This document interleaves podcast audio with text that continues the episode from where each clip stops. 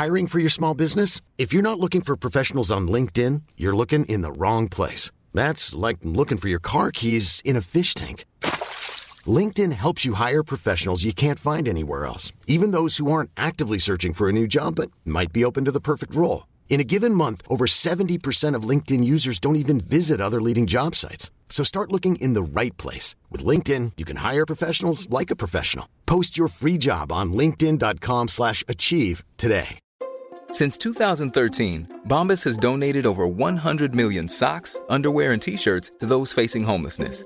If we counted those on air, this ad would last over 1,157 days. But if we counted the time it takes to make a donation possible, it would take just a few clicks. Because every time you make a purchase, Bombas donates an item to someone who needs it.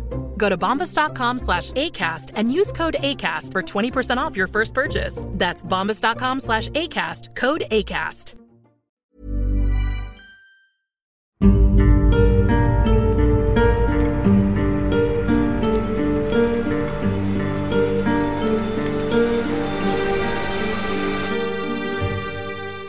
Bonjour et bienvenue dans ce nouveau Curiosity. Aujourd'hui, nous allons tourner notre regard vers la Belgique pour vous parler d'une œuvre, ou plutôt de deux œuvres, qui ont fait grand bruit, voire scandale, à une époque, et qui auraient très bien pu créer de vives tensions au sein d'une fraternité.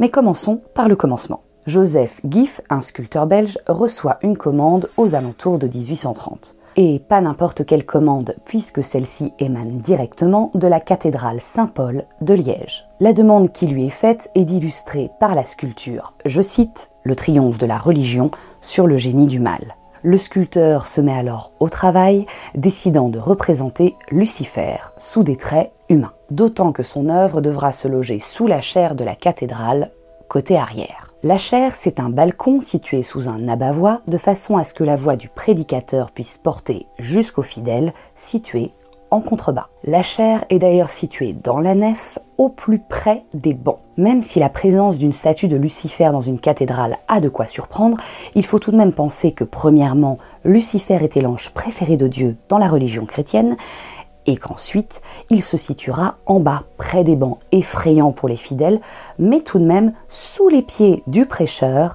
qui lui représente la religion, montrant que la religion l'emporte sur le mal. En 1842, la statue est présentée au Salon de Bruxelles. Et c'est un triomphe. Les amateurs d'art sont subjugués par cette sculpture en marbre blanc. Joseph Giff a choisi de représenter Lucifer sous les traits d'un jeune homme, nu, dont les organes sexuels sont cachés par un tissu. Les deux grandes ailes de chauve-souris dans son dos laissent entrevoir l'arrêt des fesses de l'ange déchu. Le regard tourné vers le serpent à ses pieds, sa main droite tient sa couronne et son sceptre brisé, tandis que la gauche semble prête à écarter le morceau de tissu qui le couvre. Le regard mélancolique de Lucifer avec ses sourcils légèrement froncés est presque touchant. Bref, l'œuvre est magnifique. Après sa présentation au Salon de Bruxelles, elle est installée dans la cathédrale. Et là, c'est le drame. Les évêques la feront enlever rapidement. Elle sera alors rendue à l'artiste qui l'exposera à Anvers en 1843. En 1864, elle prendra place dans les collections des musées royaux de Belgique. Mais quel était le problème, me direz-vous, pour qu'une statue qui était tellement admirée soit si rapidement écartée? Eh bien, apparemment, cette statue splendide aurait rendu très difficile la concentration des paroissiennes durant la messe et les prêches. Ça se comprend. Ce Lucifer, dont les journaux disaient ce diable est trop sublime, détournerait l'attention des paroissiennes subjuguées par sa beauté. Mais que faire? Il faut bien une statue à cette place. Mais à qui demander? Heureusement pour les évêques, il existe un autre sculpteur belge avec un talent assez semblable.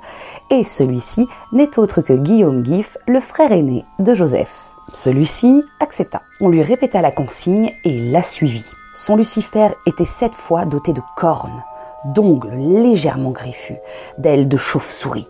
Il tient sa couronne et son sceptre brisé, tandis que sa cheville est entravée par une lourde chaîne. À ses pieds, une pomme croquée. Mais je vous le donne en mille, ce Lucifer est encore plus séduisant que le premier. Sa musculature est bien plus visible et sa pose laisse entrevoir davantage ses formes. Elle est presque suggestive. Oui, on dirait bien que Guillaume s'est quelque peu payé la tête des évêques en créant cette statue qui semble davantage un soutien au travail accompli par son frère. Mais ça, ce n'est que mon opinion. Bref, cette statue a sans aucun doute tout autant distrait les paroissiennes que la première. Mais celle-ci, la cathédrale, l'a laissée en place on suppose qu'il n'y avait plus assez d'argent pour une troisième commande. Et oui, le marbre blanc, ça coûte cher. Aujourd'hui, pour différencier les deux œuvres, on les appelle l'ange du mal pour celle de Joseph et le génie du mal pour celle de Guillaume. Les deux œuvres reçoivent de nombreuses visites de touristes, de curieux, d'amateurs d'art, mais également de lucifériens et de satanistes pratiquants venant se recueillir à leurs pieds. Ceux-ci se mélangent avec discrétion parmi les paroissiens de la cathédrale sans que l'on puisse les différencier puisque tous prient en silence, mais peut-être pas dans la même direction. Voilà, c'est tout pour ce Curiosity. On espère que cet épisode vous a plu. Quant à nous, on va se dire à très vite pour une nouvelle curiosité.